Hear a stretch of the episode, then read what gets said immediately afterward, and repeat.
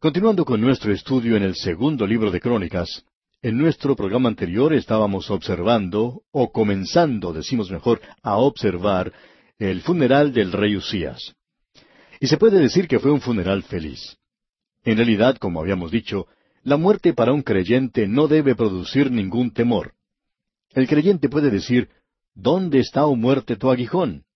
Recuerde lo que el apóstol Pablo le dijo a los tesalonicenses. Él dijo, Tampoco queremos, hermanos, que ignoréis acerca de los que duermen, para que no os entristezcáis como los otros, que no tienen esperanza. Y como dijimos en nuestro programa anterior, los funerales no son siempre tan tristes como parecen serlo. Ahora nunca damos rienda suelta a sentimientos baratos y no nos dedicamos a contar historias de muertos, como usted ya sabe. Pero debido a nuestro ministerio, nos hemos dado cuenta que la muerte no siempre es una tragedia en un hogar. Un pastor cuenta la experiencia que él tuvo cuando era muy joven y había tenido que ir a un cierto velorio. Luego del velorio todos salieron camino al cementerio, y este joven pastor había notado que el nuevo viudo no mostraba ninguna clase de emoción. Luego de haberse sepultado el cadáver en el cementerio, regresaba el viudo, el pastor y un amigo anciano hacia el hogar. Nadie dijo ni una palabra por mucho tiempo durante el viaje de regreso. Y el pastor entonces se preguntaba a sí mismo, ¿por qué este amigo anciano no le decía ninguna palabra al nuevo viudo? Finalmente, el hombre que había perdido a su esposa no se pudo contener más y volviéndose hacia el anciano le dijo, Doctor, yo sé que usted me entiende, pero yo le agradezco a Dios haber podido sepultar a esa mujer. El joven pastor se llevó la sorpresa de su vida al escuchar tales palabras. Nunca había sido sacudido de esa manera antes. Y el anciano le respondió al viudo, Pues yo le entiendo perfectamente. Y eso fue todo, nadie dijo nada más. Más tarde el anciano le dijo al pastor, Sabe, usted no puede comprender las cosas que ese hombre ha pasado en su vida. Esa mujer era terrible y le hizo una vida miserable. No había amor entre ellos. Eso se había acabado hace mucho tiempo. Así que aprendí, dice el joven pastor, que el funeral a veces puede ser ocasión de gozo y no siempre una cosa triste. Ahora, el funeral de Usías no fue triste. ¿Por qué? Bueno, él era un leproso. Él había sido un buen rey y Dios había anotado su pecado. Él se había inmiscuido en las funciones del sacerdote y esa era la mancha negra de su vida. Esa fue la naturaleza de su pecado, el engreimiento, la soberbia. En el día de hoy, amigo oyente, hay personas que están pecando yendo a la iglesia, presumiendo debido a su engreimiento. Están tratando de llegar a Dios por medio de los caminos del hombre en lugar de hacerlo por el camino de Dios. Dios le dijo a su pueblo, ustedes deben venir por mi camino. Y el Señor Jesucristo dijo, yo soy el camino, la verdad y la vida. Nadie viene al Padre sino por mí. Ahora el rey trató de entrar en su propio camino y fue convertido entonces en un leproso. Y esa es una enfermedad terrible. Es terrible física y psicológicamente. Es una tremenda enfermedad de cualquier manera que uno la vea. Y provoca mucho sufrimiento al enfermo. De modo que la muerte para él fue algo agradable en realidad. Y él pertenecía a Dios, aun cuando había pecado. Él había sido juzgado por ello. Recuerde lo que dijo el apóstol Pablo a los creyentes. Si pues nos examinásemos a nosotros mismos, no seríamos juzgados. El rey fue al paraíso ese mismo día. Ahora hay una gran cantidad de creyentes que nos están escuchando en el día de hoy que están sin esperanza y sin esperanza en un cuerpo débil, enfermizo. Uno de estos días ellos podrán ser librados de esos cuerpos y qué cosa más gloriosa será la de salir de esos cuerpos para estar en la presencia misma del Rey. Eso será algo maravilloso, amigo oyente. No hay nada de penas ni dolor en cosas como esas. Y esa fue la muerte que tuvo este rey Usías. Y no creemos que Jotam, su hijo, haya llorado en ese entierro. De seguro que él amaba a su padre, pero él sabía que éste había sido salvo. El ir para estar con Cristo es mucho mejor, amigo oyente. Bueno, leamos ahora lo que dicen los primeros dos versículos de este capítulo 27 del segundo libro de Crónicas. De veinticinco años era Jotam cuando comenzó a reinar, y dieciséis años reinó en Jerusalén. El nombre de su madre fue Jerusa, hija de Sadoc. E hizo lo recto ante los ojos de Jehová, conforme a todas las cosas que había hecho Usías su padre, salvo que no entró en el santuario de Jehová. pero el pueblo continuaba corrompiéndose. Tenemos algo de este hombre que es muy interesante. Él fue un buen rey. Ya hemos tenido tres reyes consecutivos que fueron buenos, y esto es algo un poco fuera de lo común. Este rey no fue al templo. Ahora tenemos algo de información en cuanto a esto. Su padre había ido al templo y fue convertido en un leproso, pero él había ido por el camino equivocado. Este joven Jotam hizo lo correcto ante los ojos del Señor. Él guardó su distancia del templo. Uno no puede menos que simpatizar con él, pero él había dado un mal ejemplo a la nación y como resultado dice aquí, el pueblo continuaba corrompiéndose. Ellos no se volvieron a Dios, no acudieron a Dios. Y aquí tenemos a un hombre con una tremenda oportunidad para guiar al pueblo de regreso a Dios. Pero él tenía un problema. Su padre había sido hecho un leproso en el templo, y entonces él no quería entrar al templo. Hay muchas personas en el día de hoy que hacen cosas como esas. Se apartan de la casa de Dios por prejuicios. Hay un gran número de personas que se ha apartado de las reuniones en la casa de Dios por causa del prejuicio, algo que pasó hace muchos años o algo que le sucedió a alguna persona amada. Este joven rey Jotam, pues, hizo algunas cosas que debemos señalar. Leamos los versículos tres y cuatro de este capítulo veintisiete del segundo libro de Crónicas. Edificó él la puerta mayor de la casa de Jehová, y sobre el muro de la fortaleza edificó mucho. Además edificó ciudades en las montañas de Judá y construyó fortalezas y torres en los bosques. Quisiéramos informarle, amigo oyente, que esa tierra en esos días estaba llena de bosques. Hoy las montañas están completamente desoladas, despobladas. La gente está plantando árboles nuevamente. Pero en aquellos días, esa era una tierra donde había leche y miel. Este hombre, pues, edificó fortalezas, palacios en las montañas entre los árboles. Como podemos ver, era un gran constructor. Quizá él haya sido el que comenzó a edificar los suburbios. También vemos en la primera parte del versículo cinco que también tuvo él guerra con el rey de los hijos de Amón, a los cuales venció. Él también era un buen general, como su padre. Y ahora el versículo seis nos dice, Así que Jotam se hizo fuerte, porque preparó sus caminos delante de Jehová su Dios. Como ya hemos visto, este joven tenía un problema. Leamos los versículos siete al nueve. Los demás hechos de Jotam, y todas sus guerras y sus caminos, he aquí están escritos en el libro de los reyes de Israel y de Judá. Cuando comenzó a reinar era de veinticinco años, y dieciséis años reinó en Jerusalén.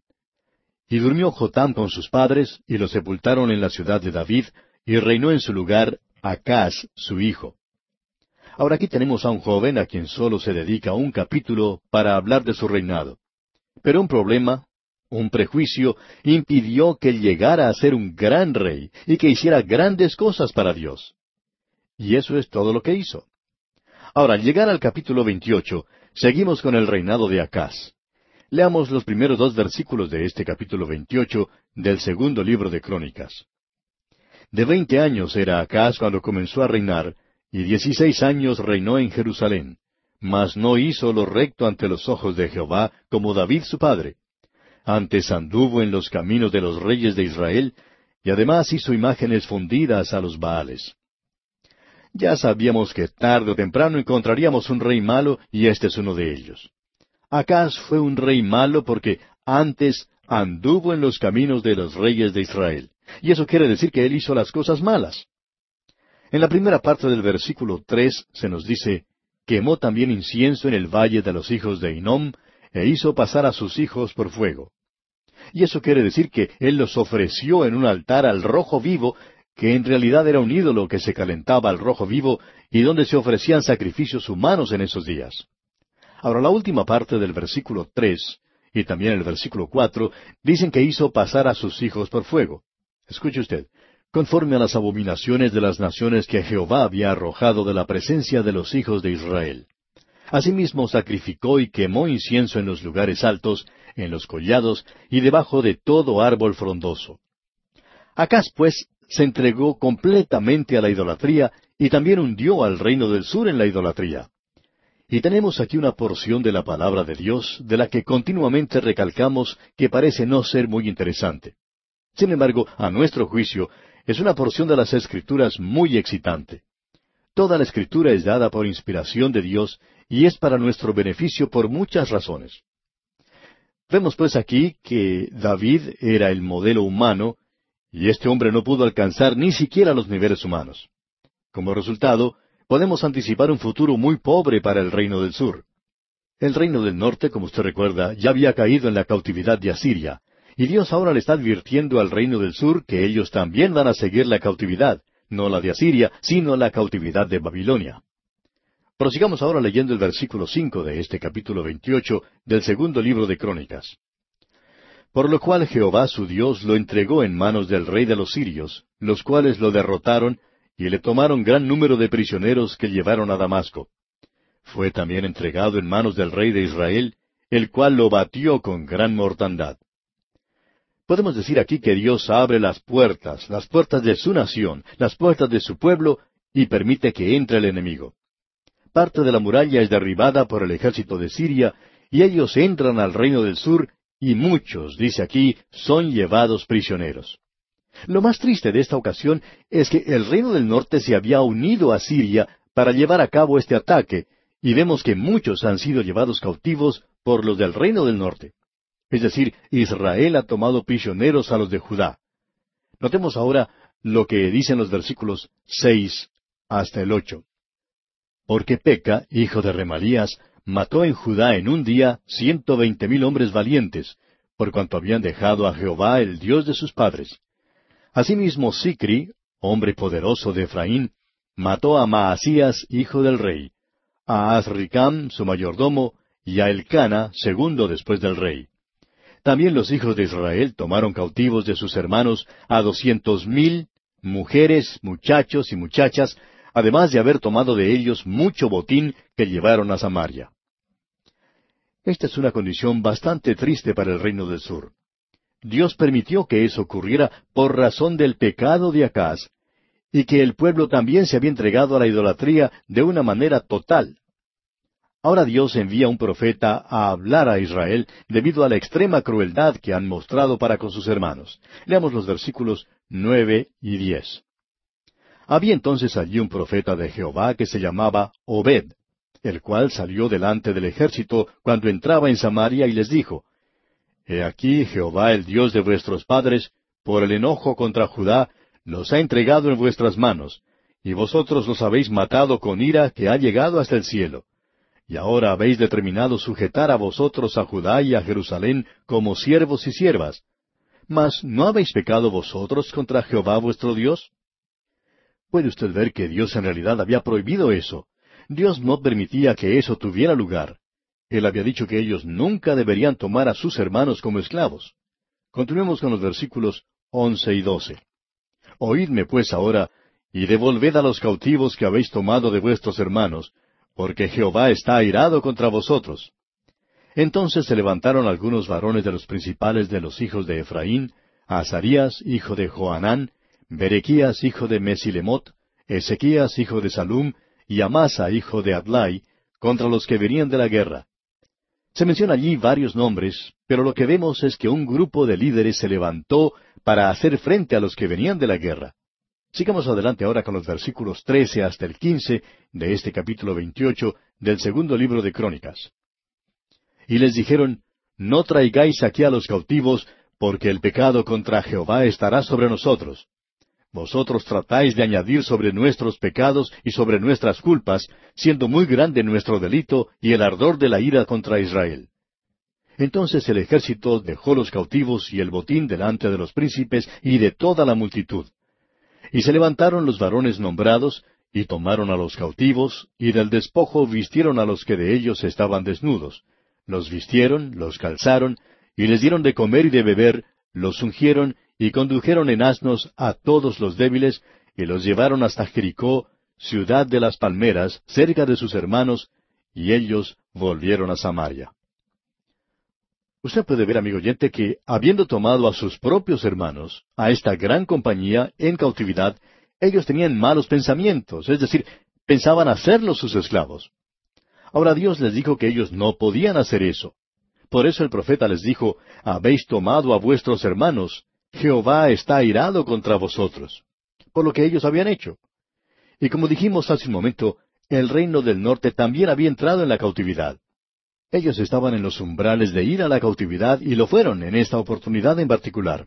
Y esto, por supuesto, es una de las cosas que contribuyó al hecho de que Dios permitió que ellos fueran entregados a la cautividad a causa del tratamiento que dieron a sus propios hermanos.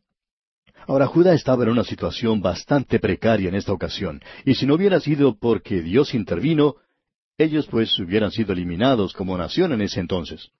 Esto, por supuesto, los debilitó en gran manera y los dejó vulnerables para otra invasión. Así que lo que tenemos en el resto de este capítulo es lo siguiente. Leamos los versículos 16 y 17.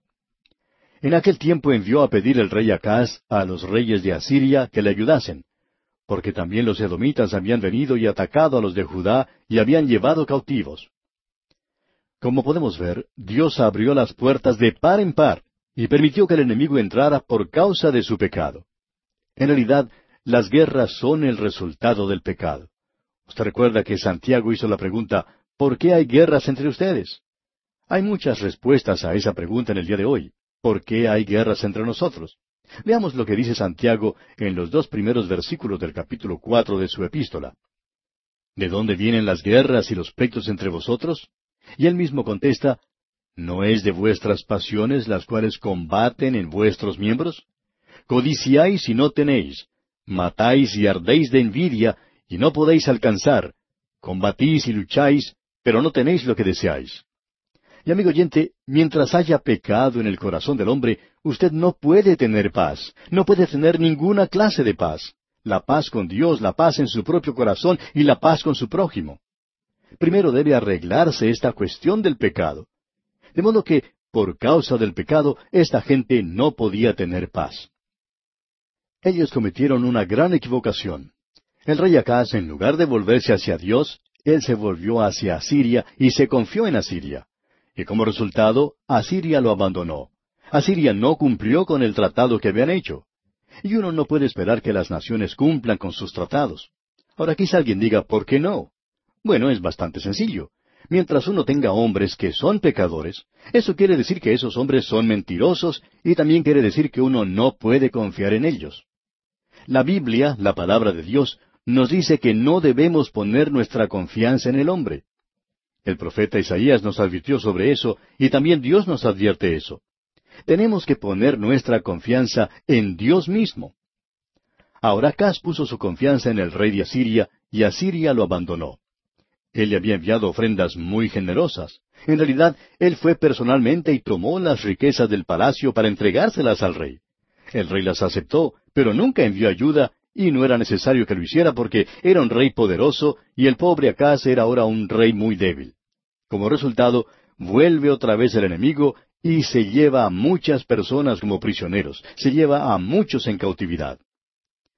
Y así concluye un reino bastante triste, sórdido y miserable, el reinado de Acaz.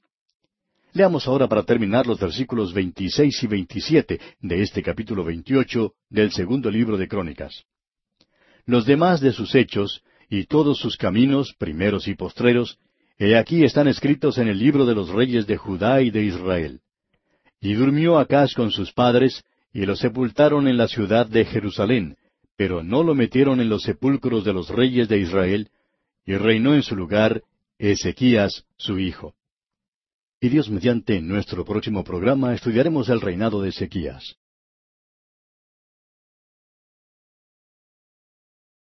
Comenzamos a estudiar hoy el capítulo 29 del segundo libro de Crónicas. Y llegamos ahora al reinado de Ezequías. Y tenemos aquí uno de los cinco períodos de avivamiento que tuvo esta nación. Uno podría pensar que después del período de Acaz no habría ya ninguna esperanza para esta nación. Ellos habían perdido todo lo que tenían. Habían tenido que luchar en la guerra, habían sido traicionados, y uno pensaría que ya no habría ninguna esperanza o ayuda para ellos. Pues bien, Ezequías llegó al reino, y creemos que para un tiempo como este fue el elegido de Dios. Notemos pues el primer versículo de este capítulo 29 del segundo libro de Crónicas. Comenzó a reinar Ezequías siendo de veinticinco años, y reinó veintinueve años en Jerusalén. El nombre de su madre fue Abías, hija de Zacarías. Uno puede apreciar que su madre y su abuelo son mencionados aquí, pero no su padre. Su padre fue Acaz. Aparentemente él podía haber tenido una madre piadosa. Y aparentemente también él había tenido un abuelo que había sido piadoso y que había sido una influencia en este joven Ezequías. Y se nos dice ahora en el versículo dos, E hizo lo recto ante los ojos de Jehová, conforme a todas las cosas que había hecho David su padre. Ya habíamos hablado antes de este rey cuando estábamos estudiando allá el segundo libro de Reyes, y leímos en esa oportunidad, en el capítulo 18, versículo 5 del segundo libro de Reyes, que en Jehová Dios de Israel puso su esperanza, ni después ni antes de él hubo otro como él entre todos los reyes de Judá. Aquí tenemos un hombre que es sobresaliente. Cuando uno comienza con David y lee la lista de los veinte reyes que le siguieron, bueno, podemos decir veintiuno con el rey Salomón, entre aquellos que siguieron a David en el trono, no hubo ni siquiera uno entre ellos que fuera igual a Ezequías. Él es el más destacado de todos, y entre los reyes había habido grandes hombres, hombres que se volvieron a Dios. Este hombre Ezequías trajo, creemos nosotros, probablemente uno de los avivamientos más grandes. Lo leímos allá en el segundo libro de los Reyes, y lo tenemos nuevamente aquí en el segundo libro de Crónicas, en este capítulo 29, y lo seguiremos viendo en los próximos capítulos hasta los últimos versículos del capítulo 32. Todo esto acerca de Ezequías. Hemos dicho anteriormente que el libro de Crónicas es el punto de vista de Dios, en lo que Dios tiene complacencia. Evidentemente Dios tomó mucha complacencia en Ezequías. Y cuando lleguemos al profeta Isaías, veremos que en el centro del libro de Isaías hay varios capítulos que son históricos y no proféticos. Y ellos tienen mucho que ver, ya se habrá dado cuenta, con Ezequías. En tres diferentes ocasiones en la palabra de Dios se nos habla de este hombre. Y amigo oyente, él trajo un gran avivamiento y creemos que probablemente fue uno de los más grandes de todos. Y ellos habían tenido varios grandes avivamientos. Ahora hubo en los avivamientos que él tuvo un lado negativo.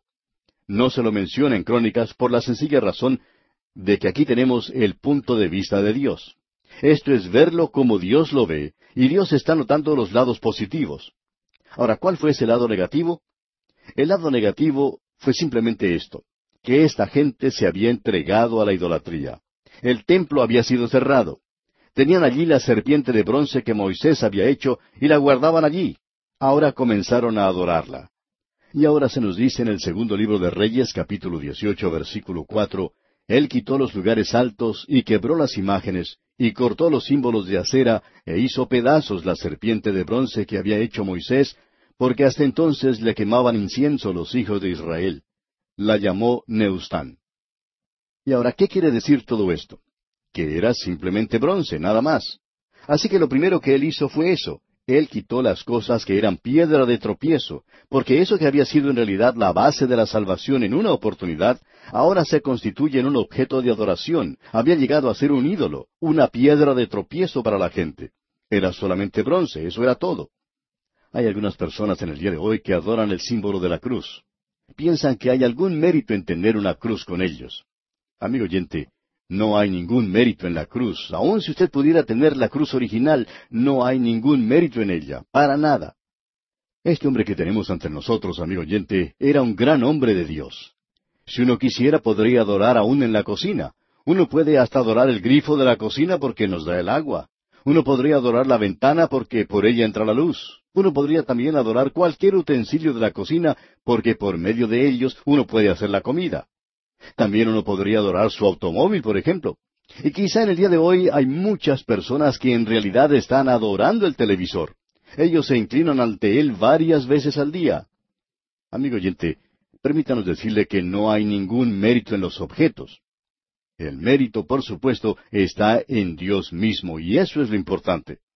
Así que Ezequías quitó aquello que se había constituido en piedra de tropiezo para la gente, pero ahora hay algo que está en el lado positivo y se lo menciona aquí en el versículo tres de este capítulo veintinueve del segundo libro de Crónicas. Leamos este versículo tres. En el primer año de su reinado, en el mes primero, abrió las puertas de la casa de Jehová y las reparó. Ellos habían cerrado las puertas del templo porque nadie lo estaba usando. Acaz fue quien lo cerró. Pero ahora Ezequías lo abre por primera vez en un largo período de tiempo. Él comienza a hacer una limpieza de todo. Prosigamos ahora con los versículos cuatro y cinco. E hizo venir a los sacerdotes y levitas, y los reunió en la plaza oriental. Y les dijo, Oídme levitas, santificaos ahora, y santificad la casa de Jehová, el Dios de vuestros padres, y sacad del santuario la inmundicia. Créanos, amigo oyente, que esa era una buena y necesaria limpieza. Tenían que regresar a vivir en santidad, en honestidad, en integridad. Eso era algo que hacía mucha falta.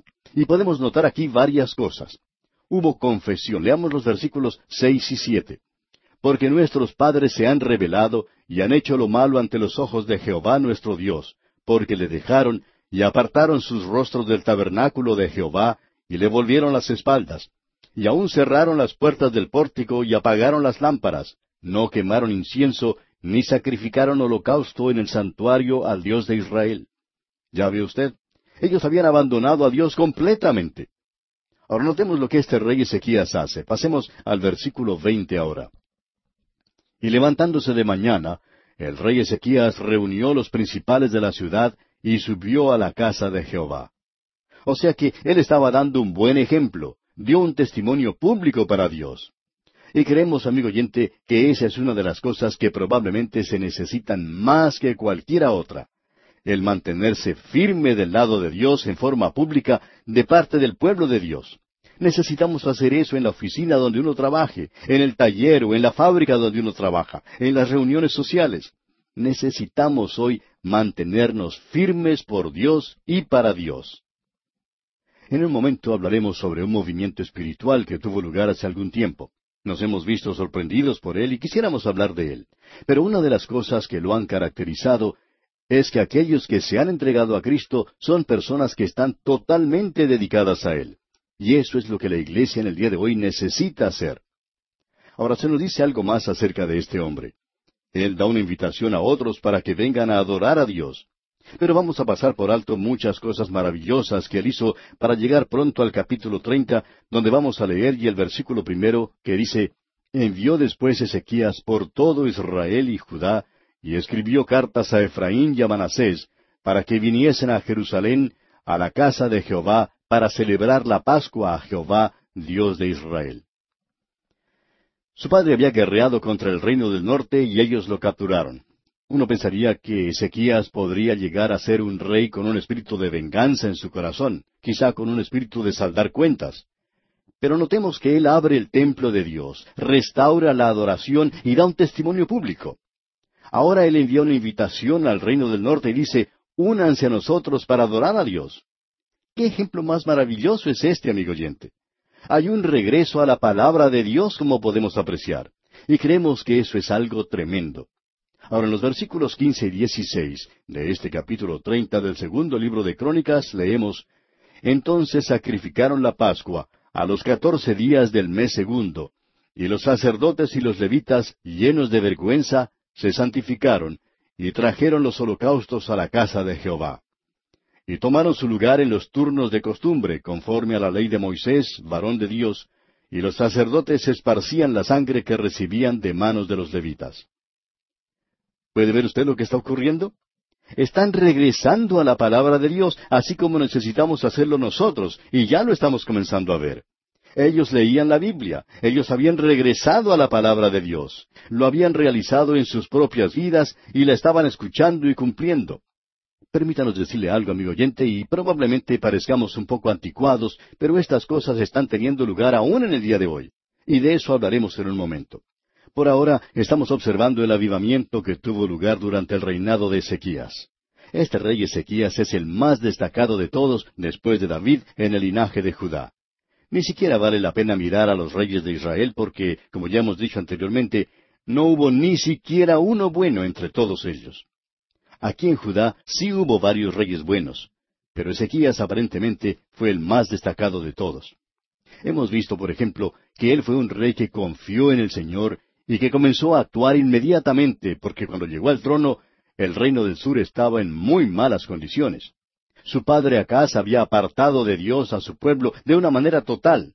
Y ellos estaban ahora con grandes problemas. Había mucha pobreza en esa tierra, había mucha necesidad, muchas personas necesitadas por causa de las constantes guerras que habían tenido lugar. Este hombre Ezequías, en primer lugar, abrió las puertas del templo, restauró el sacrificio que habla del Señor Jesucristo, y permítanos agregar que el Señor Jesucristo tiene que ser glorificado y honrado si uno desea que las bendiciones lleguen a su pueblo. Ezequías mismo tomó parte en esta reforma. Él fue al templo, dando así un buen ejemplo. Él llevó a todos los gobernantes de la ciudad con él y juntos fueron a la casa de Jehová. Ahora en el capítulo treinta, como vimos en el versículo uno, él envía invitaciones a sus enemigos. El reino del norte no había sido muy amigable con ellos. Su padre Acaz había luchado contra ellos. Ezequías, pues, les envía una invitación para que vengan y adoren para celebrar juntos la Pascua ahora están volviendo a la palabra de Dios. Todo lo que esto quiere decir, amigo oyente, es que ante nosotros tenemos a un hombre muy destacado. Y ese hombre, por supuesto, es Ezequías. Y aquí estamos tratando con las cosas que él hizo.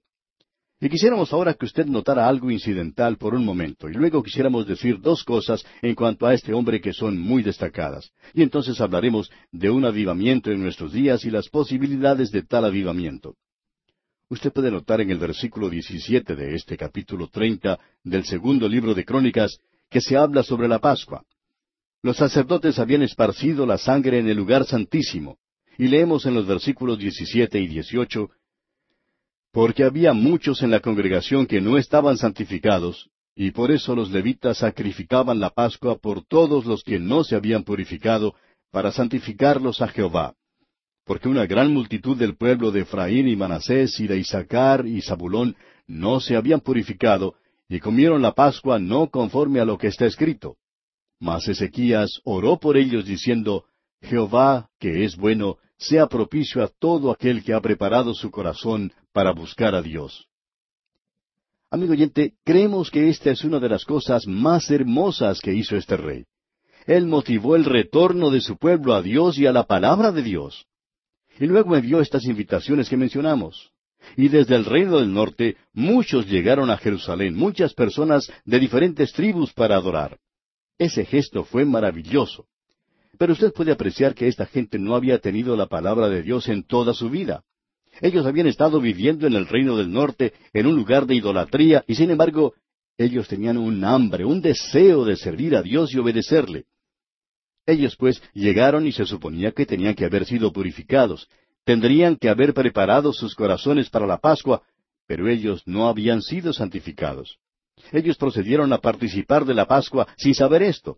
Se lo informaron a Ezequías, y él entonces oró por ellos y dijo, Jehová, que es bueno, sea propicio a todo aquel que ha preparado su corazón para buscar a Dios. ¿No es esto hermoso, amigo oyente, lo que él hizo? Ellos habían obrado así a causa de su ignorancia. Y luego él continúa su oración a los versículos 19 y 20 de este capítulo 30 del segundo libro de Crónicas y dice, A Jehová el Dios de sus padres, aunque no esté purificado según los ritos de purificación del santuario. Y oyó Jehová a Ezequías y sanó al pueblo. ¿No es esto algo maravilloso también? ¿No le parece a usted hermoso, amigo oyente? Revela que el formalismo y las ceremonias no son las cosas de importancia. Lo que sí tiene valor es la condición del corazón de la gente. Qué cosa más maravillosa, más gloriosa la que tenemos ante nosotros. Quisiéramos, amigo oyente, que usted observe a este hombre, porque hallamos que él salió y destruyó los ídolos. Su padre Acaz había traído la idolatría y había ídolos por todas partes. No solamente idolatría, sino que se nos dice aquí en el versículo primero del capítulo treinta y uno que hechas todas estas cosas, todos los de Israel que habían estado allí salieron por las ciudades de Judá y quebraron las estatuas y destruyeron las imágenes de acera y derribaron los lugares altos y los altares por todo Judá y Benjamín y también en Efraín y Manasés hasta acabarlo todo. Después se volvieron todos los hijos de Israel a sus ciudades, cada uno a su posesión. Luego comenzó un gran período de reformación. Y este hombre es el que está guiando todo esto. En primer lugar, digamos que él era un hombre de fe. Y cuando decimos eso, queremos decir algo más de lo que se quiere decir en el día de hoy cuando oímos esa palabra fe. En el día de hoy, la fe popular y la fe de la Biblia son cosas distintas. Y esto es lo que queremos decir. Un miembro de cierta secta dijo que había cuatro cosas que uno tenía que hacer para ser salvo. Alguien le preguntó, ¿qué es lo que usted piensa que hay que hacer para ser salvo? Ahora no vamos a mencionar aquí las cuatro cosas que él dijo, pero una de ellas dijo que era la fe. Ahora la persona que le hizo la pregunta le respondió que no estaba de acuerdo con ninguna de esas cuatro cosas. Y esa persona se quedó un poquito sorprendida y dijo, Pues ciertamente usted cree en la fe. Yo sé que es así porque predica sobre ella. Bueno, dijo su interlocutor, yo no hablo de fe de la misma manera en que usted habla de fe. Todo lo que usted está tratando de decir es que si uno puede creer lo suficiente, está bien. La concepción moderna de la fe, amigo oyente, nos hace recordar de una visita que uno puede hacer a esos parques de diversión, donde por lo general hay un lugar donde tienen un juego como un termómetro y hay un martillo, un mazo muy grande, que uno debe golpear para que una pieza de metal suba por ese termómetro hasta golpear la campanilla que se encuentra al tope del mismo. Si uno puede hacerlo, entonces recibe un premio. Entonces lo que uno trata es de esforzarse al máximo para poder alcanzar a golpear esa campanilla, darle a ese mazo con toda la fuerza que uno tiene para poder hacer subir el peso y así ganarse el premio. Y muchas personas, amigo oyente, hoy en día piensan que la fe es algo así, que hay que hacer un esfuerzo suficiente, un esfuerzo muy grande, supremo. Algunos dicen, ah, si tuviera la suficiente fe. Bueno, amigo oyente, la fe no es la respuesta psicológica a alguna cosa. No es eso. La fe no es el sentimiento que uno tiene por haber completado o finalizado algo. Fe es lo que llega a nuestra alma por medio del Espíritu Santo. Es una convicción profunda que nace en el espíritu del hombre. Usted recuerda que el Señor Jesús le dijo a Simón Pedro, cuando él había hecho esa gran confesión de fe en Cristo, le dijo, Bienaventurado porque no te lo reveló carne ni sangre, sino mi Padre que está en los cielos. De modo que podemos ver entonces que la fe no es un mérito propio. Alguien ha dicho que es el germen de la justicia, y eso tampoco es verdad. Se nos dice que somos salvos por gracia por medio de la fe. Así que aquí es simplemente un medio. Cristo es el Salvador y el objeto de nuestra fe. El gran predicador Carlos Spurgeon dijo una vez, no es la manera de asirnos de Cristo lo que nos salva, es Cristo mismo. No es el gozo que uno siente en Cristo lo que lo salva, es Cristo mismo, ni es tampoco la fe, aunque ese es el medio. El mérito está en la sangre de Cristo. ¿Cómo puede hacer uno para creer lo suficiente? No hay mérito en la fe. Amigo oyente, uno puede creer en alguna cosa equivocada. Millones de maometanos murieron como mártires, pero eran nada más que fanáticos. La fe dice, Señor, yo creo, ayúdame en mi incredulidad, y confíe en Dios. Ahora este hombre Ezequías, él confió en Dios. Luego él era un hombre de oración. Y esto nos lleva entonces al próximo capítulo, porque en el capítulo 31 tenemos las muchas reformas religiosas que él llevó a cabo. Y amigo oyente, habrá una reforma y el Señor Jesucristo le salva a usted. Él va a cambiar, a transformar su vida de una manera total. Pero vamos a detenernos aquí por hoy porque nuestro tiempo ha tocado ya a su fin. Continuaremos, Dios mediante, en nuestro próximo programa.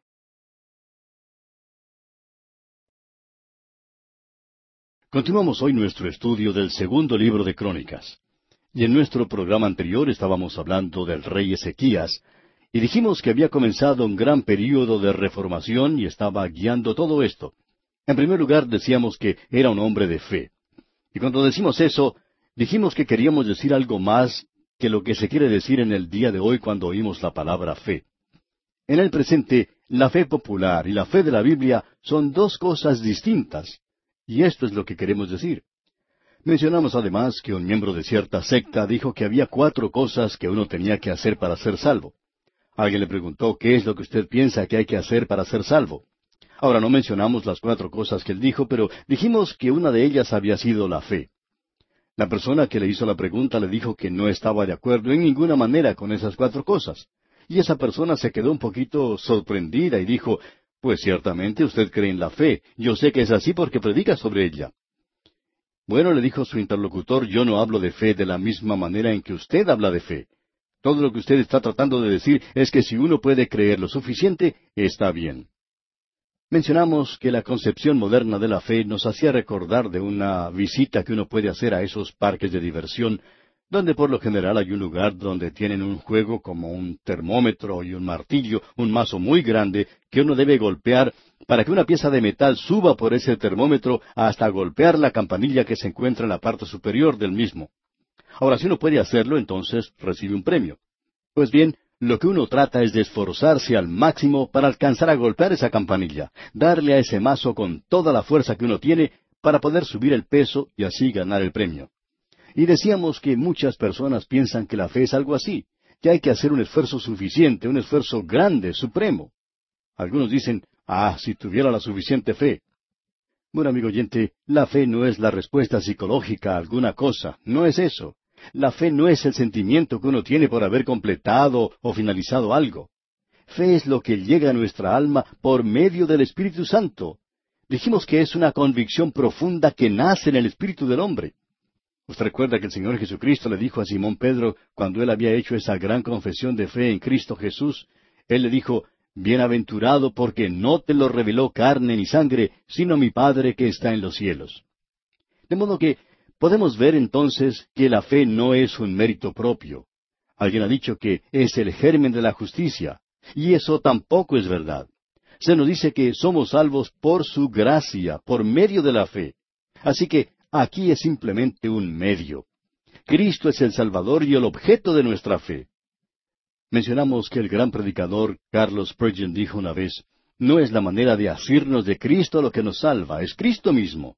No es el gozo que uno siente en Cristo lo que nos salva. Es Cristo mismo, ni es tampoco la fe, aunque ese es el medio. El mérito está en la sangre de Jesucristo. ¿Cómo puede hacer uno para creer lo suficiente? No hay mérito en la fe. Uno puede creer en alguna cosa equivocada. Y dijimos que millones de maometanos, por ejemplo, han muerto como mártires, pero fueron nada más que fanáticos.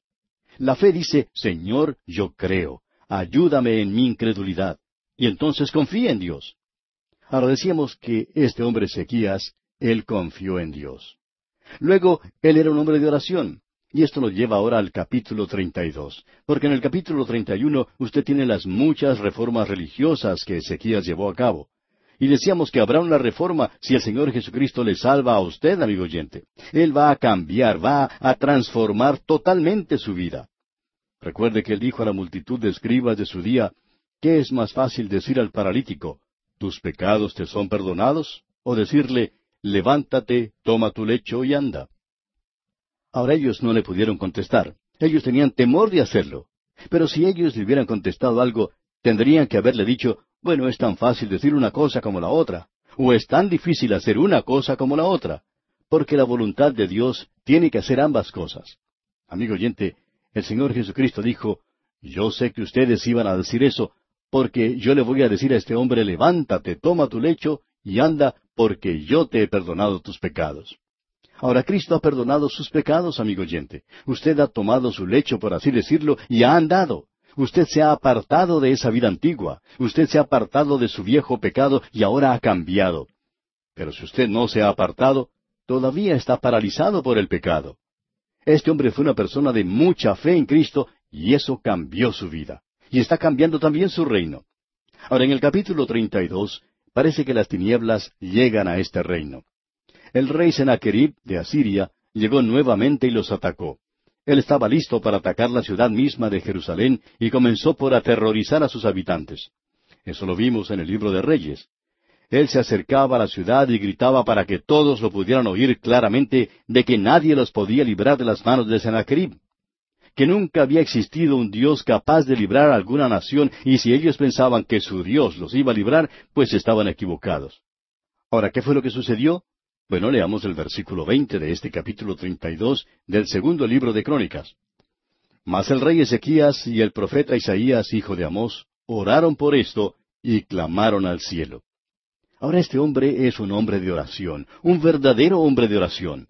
Él se acercó a Dios y Dios libró la ciudad. Y no solo eso, sino que se nos dice aquí en el versículo 24, en aquel tiempo Ezequías se enfermó de muerte, y oró a Jehová quien le respondió y le dio una señal.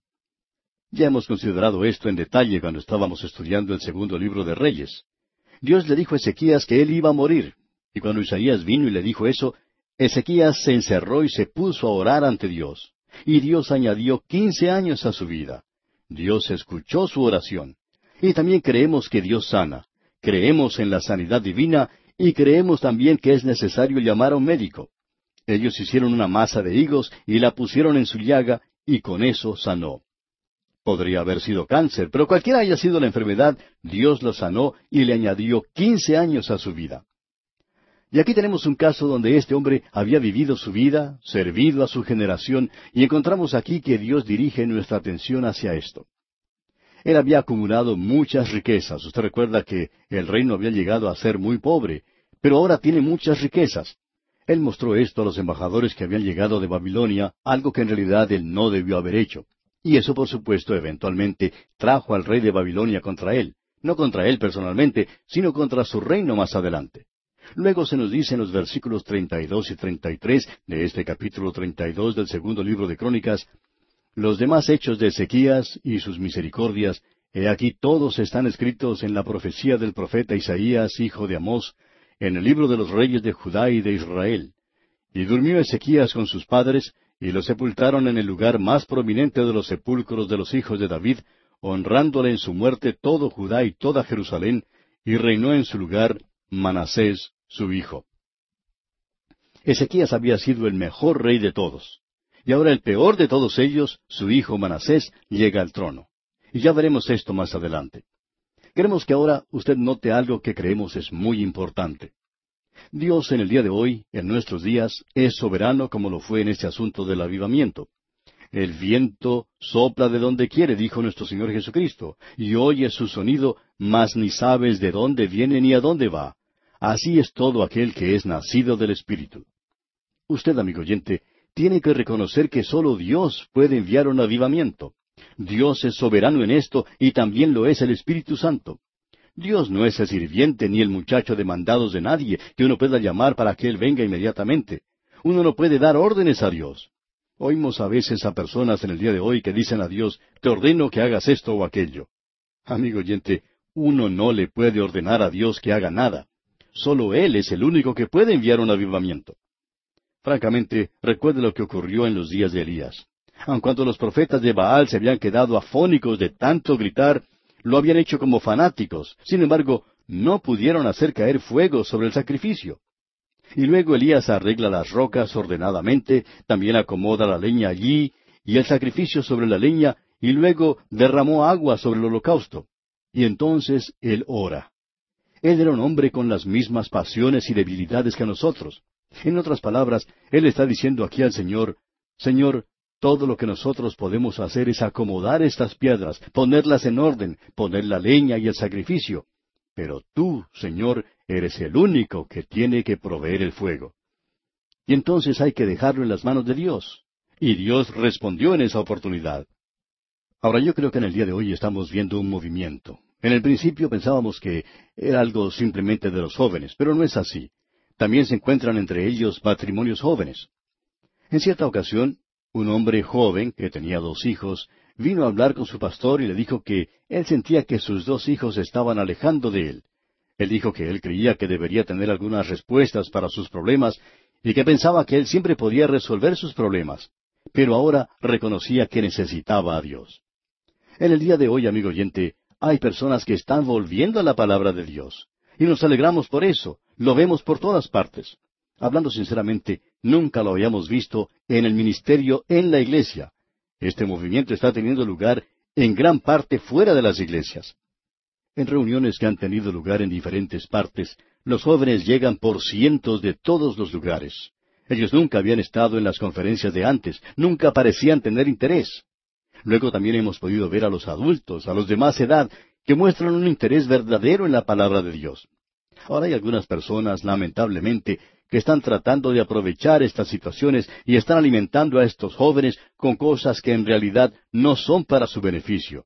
Les están dando muchas cosas, como música moderna, en lugar de darles la palabra de Dios. Usted recuerda, amigo oyente, que el Señor Jesucristo dijo, Cuando tu hijo te pide pan, no le darás una piedra. Y eso es lo que ellos están haciendo. Hay que darles la palabra de Dios, la verdadera palabra de Dios. Creemos que esta es la hora, amigo oyente, de esparcir, de proclamar la palabra de Dios. No vamos a decir que está teniendo lugar un avivamiento, no lo hay, no sabemos si lo habrá o no, pero muchos de estos jóvenes tienen interés en escuchar la palabra de Dios, ya sea por medio de programas radiales o por otros medios. Pero ellos dicen que escuchan la palabra de Dios porque les gusta tal cual está. No importa que algunos otros piensen que sea algo anticuado. Anteriormente uno podía hablar sobre eso y, nadie escuchaba, pero en el día de hoy están escuchando. Quizá estamos al borde de algo que pronto va a suceder. Y estamos orando, amigo oyente, para que el Señor lo envíe. Y hablando con franqueza, amigo oyente, si llega es porque Él es quien lo envía. Nunca hemos tenido oportunidad de ver un avivamiento en nuestra vida. Quizá lo pueda ver algún día. ¿No le gustaría eso a usted, amigo oyente? Permítanos ahora presentarle un reto. Quisiéramos retarle a que haga un inventario de su propia vida. Si usted quiere que Dios tenga actividad en su vida, permítanos indicarle estos cinco puntos rápidamente. Pregúntese, primero, ¿Soy honrado? ¿Soy una persona que dice la verdad? ¿Soy una persona que tiene fe? ¿Puede depender de mí la gente? ¿Soy puro? En estos días cuando nos bombardean con fotos repugnantes y un lenguaje soez, ¿es en realidad usted puro, amigo oyente? Y luego se puede preguntar, ¿soy yo en realidad una persona dedicada? ¿Es usted realmente un hijo de Dios dedicado, amigo oyente? El gran evangelista Moody escuchó decir cierta vez a un hombre que el mundo todavía tiene que ver lo que Dios puede hacer con un hombre que se haya entregado completamente a Él. Y Moody dijo entonces, por la gracia de Dios, yo seré ese hombre. Y por lo que a nosotros se refiere, y lo que hemos podido ver, Moody fue ese hombre. Pero al final de su vida dijo, yo escuché a Henry Barley decir eso, y puedo decir que el mundo todavía no ha visto lo que Dios puede hacer con un hombre que se haya entregado completamente a Él. Amigo oyente, Lancémonos a la corriente y dejemos que el agua de vida fluya en nosotros. Salgamos a esparcir, a proclamar la palabra de Dios, la Santa Biblia. Y así llegamos ahora al capítulo 33 del segundo libro de Crónicas. Nosotros podemos creer que vivimos en días malos, pero vamos a ver un día que se puede comparar con los que estamos viviendo en la actualidad. Hemos estado observando el reinado de Ezequías y el avivamiento que tuvo lugar durante su reino. Como ya hemos dicho, él fue el mejor rey que tuvo la nación después de David, que él fue el que más se pareció a David de todos ellos, y que fue el que más se destacó de todos los reyes. A su muerte, su hijo Manasés llegó al trono. Y en los primeros dos versículos del capítulo treinta y tres de este segundo libro de Crónicas leemos lo siguiente. De doce años era Manasés cuando comenzó a reinar, y cincuenta y cinco años reinó en Jerusalén pero hizo lo malo ante los ojos de Jehová, conforme a las abominaciones de las naciones que Jehová había echado de delante de los hijos de Israel. Ahora todos nosotros, quizá la mayoría de nosotros en el día de hoy, cuando leemos que este hombre Ezequías había estado enfermo de muerte, que tenía una enfermedad en la nuca, quizá puede haber sido un cáncer, él oró a Dios y el profeta Isaías oró con él, y Dios añadió quince años a su vida. Esa fue una benevolente dispensación de parte de Dios en respuesta a su oración. Pero cuando uno observa esto, ayudado por los sucesos de la historia, no puede menos que preguntarse si eso fue lo mejor que pudo haberse hecho. Ya hemos señalado esto anteriormente. Por ejemplo, fue durante ese período, después que Dios añadió quince años a la vida de Ezequías, que él mostró imprudentemente la riqueza de su reino a los embajadores de Babilonia, que dicho sea de paso, más tarde abrió las puertas para que Nabucodonosor entrara y se apoderara de la ciudad, porque él sabía dónde estaba el oro guardado y lo tomó por la fuerza. Lo que Ezequías hizo en esa ocasión, pues, fue algo muy imprudente. Y ya hablaremos de eso con mayores detalles cuando lleguemos al libro de Isaías, porque Isaías pasa bastante tiempo considerando esta situación, la cual no se menciona mucho aquí en este segundo libro de Crónicas. Luego vemos que ocurrió algo más. Usted notará que aquí en este versículo primero dice que Manasés tenía doce años cuando comenzó a reinar. Dios había agregado quince años a la vida de Ezequías, de modo que Manasés había nacido durante ese período. Ahora Manasés fue el peor rey que vivió. Creemos que Manasés en ese período en que él se había alejado tanto de Dios y en el que Dios tuvo que intervenir, se había ido a tal extremo que lo hizo a él el peor de todos los reyes. Así que tenemos una cosa bastante extraña, y es que ante nosotros se nos presenta al mejor rey que había tenido Israel, que había guiado a la nación a un avivamiento, y es Ezequías. Luego llega su hijo al trono, y es el más malo de todos. Ahora, ¿cómo puede explicarse uno esto? Vamos a contarle un secreto. No lo vamos a explicar porque no sabemos cómo hacerlo, amigo oyente. Porque alrededor nuestro estamos viendo en estos días cosas que pasan que en realidad no podemos explicar. Y eso es lo que queremos decir. Llega a nuestra atención periódicamente y en especial ahora por medio de este ministerio radial algunos padres que son muy buenos creyentes. En realidad ellos son muy buenos, muy destacados. Luego ellos tienen un hijo o una hija, muchas veces es la hija, a veces son ambos, que se convierten en los peores hijos rebeldes que se puede encontrar. La mayoría de ellos proviene de hogares que nunca han tenido respeto ni interés en Dios. Estos jóvenes han podido ver a padres materialistas que estaban peleando todo el día, buscando divorcios, viviendo únicamente para ellos mismos de una manera egoísta. Ellos se rebelaron contra eso y se fueron de sus hogares. Y eso lo podemos entender. Pero las excepciones a esa regla son las que no podemos comprender. ¿Por qué es que en un hermoso hogar cristiano, donde hay un hijo o una hija, de pronto uno de ellos huye de su hogar y se transforma en uno de los peores rebeldes? Bueno, creemos que hay dos cosas que podemos decir. Reconocemos que son un poco débiles. Pero la primera de ellas es que estos jóvenes han sido influenciados por los otros jóvenes que les rodean. Porque todos los jóvenes atraviesan un período en el que creen que sus padres son bastante ignorantes, que ellos no saben nada ni se preocupan por lo que ellos son. Hay muchos jóvenes que van a la universidad y casi les da vergüenza regresar a su hogar y conversar con aquellos que están en su casa, porque esos familiares no saben tanto como ellos. Y ese es un período por el que toda la juventud pasa alguna vez. Un joven contaba que cuando él había ido a la universidad, pensaba que su padre, a quien él llamaba mi viejo, no sabía nada en absoluto, y que él, que era un estudiante, era en cambio una persona muy inteligente y que sabía mucho. Luego, cuando se graduó de sus estudios, comenzó su tarea en el ministerio y comenzó a enfrentar problemas y se dio cuenta que tenía que hacer frente a situaciones bastante difíciles. Y luego dice, usted sabe, mi papá, a pesar del hecho que era bastante ignorante, había hecho una buena vida y proveía abundantemente para todo lo que hacía falta. Tenía un hogar muy hermoso. Este joven dice que no podía entender cómo lo había hecho, pero que parecía que su padre, cuando él tenía oportunidad de visitarlo, había aprendido mucho en los últimos años. Y llegaba por fin a la conclusión de que su padre siempre había sido una persona muy inteligente. Pues bien, pensamos que los jóvenes pasan a través de períodos como estos, y podemos entender también que en un hogar cristiano, durante ese período, los jóvenes se ven influenciados por sus amigos, por aquellos que han abandonado sus propios hogares reconocemos que esto puede ser por lo menos parte de una explicación. Ahora, la otra parte puede ser que los que han salido de un hogar cristiano, y especialmente los que han hecho una profesión de fe, algún día van a regresar al Señor. Y creemos que vamos a ver eso en el hombre que estamos observando aquí en este estudio, en esta oportunidad. Pero vamos a detenernos aquí por hoy, amigo oyente, porque nuestro tiempo ya ha tocado a su fin. Continuaremos Dios mediante en nuestro próximo programa.